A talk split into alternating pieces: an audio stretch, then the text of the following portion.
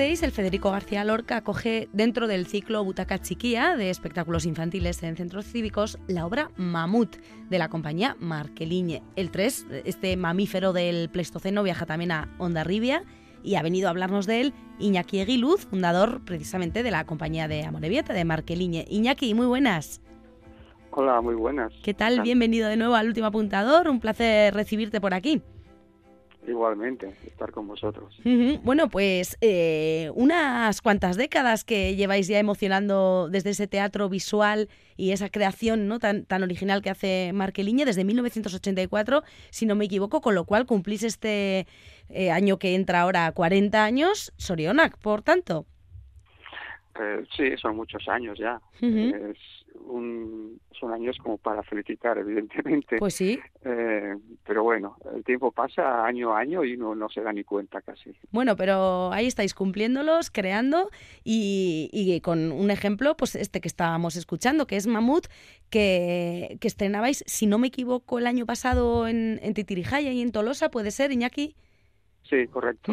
Y que sigue, bueno, pues avanzando ahí a su paso de, como digo, de mamífero así del Pleistoceno por lo menos, y haciendo, como siempre, una, una clara apuesta por esa creación original que, que hacéis desde Marqueliñe, mm, con historias comprometidas, ¿no? Y, y, para que el espectador, bueno, pues salga del teatro ya removido, ¿no? Haciendo, dais que pensar con la obra. Sí, a ver, eh, nosotros decimos de alguna manera que eh, dedicamos un tiempo a hacer cosas con las manos que luego ordenamos con la cabeza para hablar de cosas del corazón, ¿no? Uh Dicho, dicho, así de una manera un poco... Poética, eh, ¿no? De expresar lo que hace Marqueliña, sí, sí, sin sí, duda. a ver, los espectáculos, como decía, son creaciones originales en el sentido de que tanto la temática como la forma de hacerlo eh, surgen siempre después de un trabajo de experimentación, de un trabajo, pues, eh, un proceso creativo que, que lleva mucho tiempo y que los temas no siempre se deciden al principio, sino que se encuentran muchas veces en el propio proceso, Ajá. ¿vale? Y este ha sido el caso de, de Mamut. Mamut empezó el proceso simplemente con la idea de trabajar una serie, una serie de materiales, uh -huh. eh, improvisar con ellos, jugar con ellos, explorar, experimentar, y eso nos da una serie de hallazgos, de cosas que nos parecen interesantes desde un punto de vista visual, desde un punto de vista de, eh, de atractivo, de asombro quizás para el espectador, y eso, eh, ese propio proceso nos va dando unas pistas sobre la dramaturgia, sobre qué queremos contar, ¿no? Uh -huh. Y en este caso eh, parecía, parecía que estábamos tratando con huesos y a partir de ahí eh, dimos con, con la historia, bueno, dimos con la historia, ¿no? De, de, alguna manera la historia la creas tú, pero a veces parece que la, la, historia te encuentra a ti o tú te encuentras con ella sin, sin buscarla, ¿no? Ajá. Y, y este proceso pues nos llevó a hablar de un momento de la historia humana que, que es hace muchos años, podríamos hablar del Paleolítico, un, Uh -huh. un tiempo eh, muy extenso en la, en la especie humana que va desde hace dos millones de años hace 12.000 años, ¿no? Uh -huh. en donde en donde el ser humano era pues una un animal que era una víctima más de, de otros depredadores y, y a partir de, de esa realidad pues pues fíjate hasta ahora no que nos hemos convertido no se sabe muy bien en qué pero en la obra parte de esa situación de ese contexto y además del, como decía, del, del interés lúdico o asombroso de, de, verlo, también tiene un interés pedagógico, ¿no? De mostrar un poco cuáles han sido los hitos importantes de, de la historia del ser humano desde, desde aquel homínido que, que era una víctima de depredadores hasta hoy, ¿no? Uh -huh. Y, y trata un poco de, de, de servir también al, al pequeño espectador de, de guía y de, bueno, pues de plantearle ese, ese origen ¿no? de, de lo que somos. Hace eso, lo que decíamos, pensar y hasta los más chiquis de, de dónde venimos. Eh, partís, como dices, de, de, esa experimentación con materiales, en este caso huesos. No sé quién, quién aportó ese, ese material, a quién se le ocurrió o quién intentó pues, arrancar por ahí la investigación. Bueno, nosotros, fíjate, ¿eh? esto es un secreto, nosotros vamos por tiendas de bricolaje y por tiendas de suministros para ver materiales diversos o, extraños que no tienen nada que ver con el teatro, pero que en un momento dado se convierten en teatrales porque a través del juego que haces con ellos, ¿no? Entonces, pues bueno, pues eh, vimos unos elementos que creo que pertenecen, a la fontanería y, y, trabajando con ellos nos dimos cuenta de que, bueno, esto podrían ser huesos, ¿no? Era un material que tiene una cierta ductilidad y, empezamos a trabajar con eso, eh, como puede ser otra cosa, y ahora en cada proceso tomamos un material diferente. Y, y en este caso el material fue además único, es decir, queríamos tener una temática única eh, y también un material único, ¿no? Y, y con ese material y los y los actores, actrices, por tanto los personajes, pues creamos la historia. Eh, y esta es una historia pues que como he dicho está en el paleolítico donde unos mm, seres eh, de aquella época eh, se sienten amenazados por unos lobos y se refugian. Ellos no se conocen entre sí, pero los tres se refugian casualmente junto a los restos óseos pues, de un mamut. ¿no? El espectador cuando, cuando entra al, a la sala va a ver, antes de empezar, en el escenario pues unos huesos por el suelo, grandes, más pequeños, medianos, y una, un cráneo o una cabeza de mamut. Y verá cómo los personajes llegan a ese espacio. Entonces, en esa situación de amenaza y, de temor por ser, eh, por ser, pues bueno, pues atacados por los lobos y sin nada que comer, con mucha hambre, pues ahí empieza la historia, ¿no? Cómo esos personajes de ahí encuentran una salida. Y mm. curiosamente, la salida para nosotros es que eh, en un momento, cuando parece que todo está perdido, hay un personaje que lo que hace es empezar a comer o imagina que empieza a morder algo que realmente no tiene comida, como es un hueso roído, un hueso seco. Pero él imagina que tiene comida. Es decir, es la primera vez en algún momento un ser humano imagina una ficción. No hay ningún animal que haga ficción, el ser humano lo hace. Entonces, en algún momento tuvo que ser el primero, ese momento en donde el humano por un, por un deseo de comer imagina que hay comida y hace como que mastica. Para los demás eso es un asombro, evidentemente. Claro, claro, eh, los veo ahí este? con ese pues oh, ¿no? Ese hecho tan tan tonto, pues a lo mejor es el hecho más importante en la en la evolución humana, porque es un animal que de pronto empieza a imaginar otras realidades.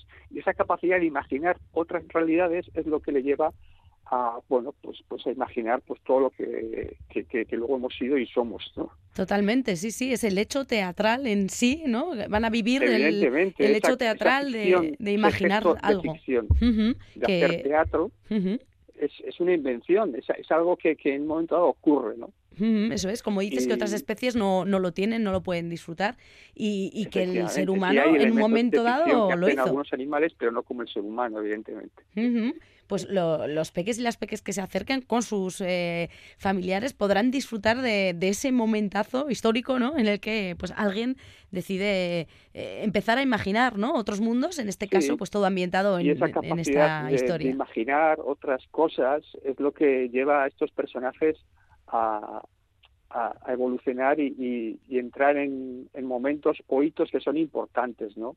el descubrimiento de la ternura entre ellos, el descubrimiento del lenguaje, la capacidad de comunicarse, eh, el descubrimiento del arte precisamente, esa capacidad de, recrear o representar la realidad con una mirada diferente, eh, la creación del símbolo, es decir, imaginar mitos y creencias comunes que de alguna, alguna manera favorecen esa cohesión de grupo, eso todavía es algo que funciona actualmente. Eh, sí, sí. El, descubrimiento del fuego, un fuego que le sirve para, para calentarse en primer lugar, también para, para hacer la comida, para asustar, pero también para destruir. ¿no? En fin, eh, el ser humano eh, tiene tantos hitos y además a veces algunos tan olvidados que a veces conviene eh, bueno mostrarlos para para decir, coño, es que venimos de aquí. Sí, sí, sí, eso es, que esto no estaba desde el principio, ¿no? Que alguien lo, lo descubrió, imaginó o creó en algunos de los casos. Hablamos de personajes en plural, cuéntanos eh, quiénes están sobre, sobre la escena, qué intérpretes aparecen en Mamut. Sí, los, los intérpretes de ese espectáculo son eh, Martínez, eh, Maite Bayón y Fernando Varado.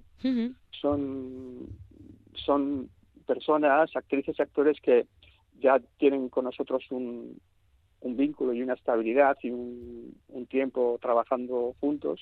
Y esto pues de alguna manera nos permite que los propios procesos pues eh, sean no más fáciles pero sí eh, por esta complicidad que, que nos une desde hace tiempo pues resultan un poco más eh, por, por decirlo más llevaderos. ¿no? Sí, al final hablar el mismo idioma ¿no? y, saber lo que buscáis, ¿no? esa manera de trabajar.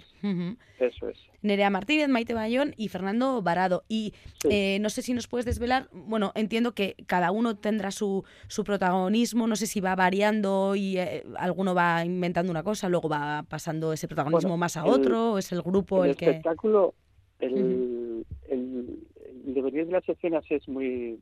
Eh, siempre los, los espectáculos tienen mucho ritmo, son espectáculos donde una cosa nos lleva a otra inmediatamente.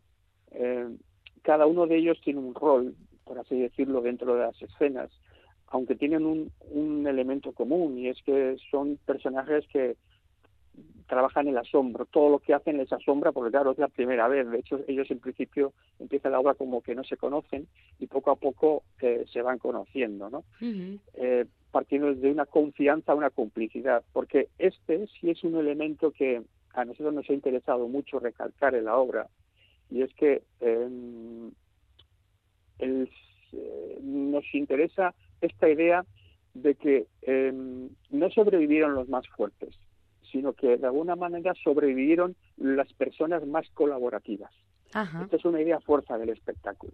Y los tres un poco trabajan en esta línea, ¿no? Desde el, desde el desconocimiento y la desconfianza, cómo van buscando complicidades hasta construir algo juntos para sobrevivir juntos, ¿no? Porque no hay otra manera. Precisamente esta idea nos, nos interesa hoy en día plasmarla eh, un poco en contra de, de esta idea actual, ¿no? Del individualismo. Eso es, sí. Eh, precisamente no es la idea fuerza del individualismo como algo realmente eh, a destacar hoy en día, porque, sea, porque la propia evolución nos, nos dice que, que es la complicidad y, y la, la colaboración lo que nos hace avanzar y nos hace eh, ser mejores ¿no? en todos los aspectos.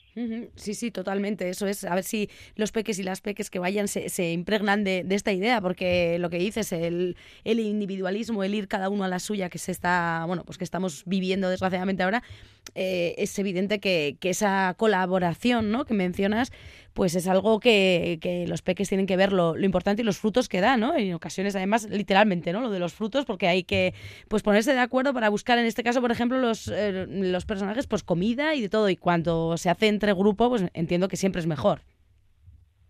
Evidentemente. eh, como digo, la evolución no tendría eh, no se habría producido sin estas complicidades que se han establecido entre incluso hasta entre desconocidos, ¿no? eh, el ser humano tiene esa peculiaridad, es un animal que tiene una tendencia a la relación con el otro, pero puede ser muy destructivo con el otro, pero evidentemente en la, en la medida que colabora con el otro, entiende al otro, se hace empático con el otro, es cuando realmente tiene fuerza. ¿no? Uh -huh.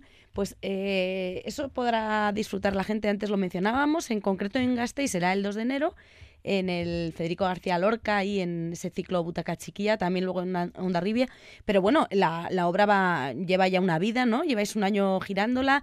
¿Cómo, cómo estáis, eh, no sé cómo veis el pulso con el público? ¿Qué, qué eh, comentarios habéis recibido? ¿Qué feedback tenéis hasta ahora? Pues sí, son muy positivos. Hmm. Eh, realmente este es un espectáculo como otros muchos que la temática es muy universal. Sí. Eh, podemos hacerlo aquí que en el extranjero o cualquier sitio que se entiende de la misma manera porque los conflictos son universales. Uh -huh. Nos, nos eh, apelan a cada uno de nosotros y independientemente de dónde seamos y siempre es muy bien recibido, ¿no? Uh -huh. Y tiene esa esa valoración de que por una parte hay un divertimento, un entretenimiento en la propia visión y por otra parte también pues tiene esa parte pedagógica que te va nutriendo de alguna manera pues con cosas que son sencillas, pero que son muy importantes conocerlas también. De hecho, y además esa manera de hacer que antes mencionábamos por encima de Marqueliñe, el cuidado visual, el, al fin y al cabo, vosotros eh, venís del clown, ¿no? En un origen, esa gestualidad, eh, esa investigación de los objetos y que estamos hablando precisamente de esta obra, al final son elementos que nos que ayudan un poco a la internacionalización, lo que dices del espectáculo, ¿no? Se entiende en cualquier parte lo que, lo que se está viendo en escena. No sé si hay algo de texto en este caso eh, o es puramente gestual?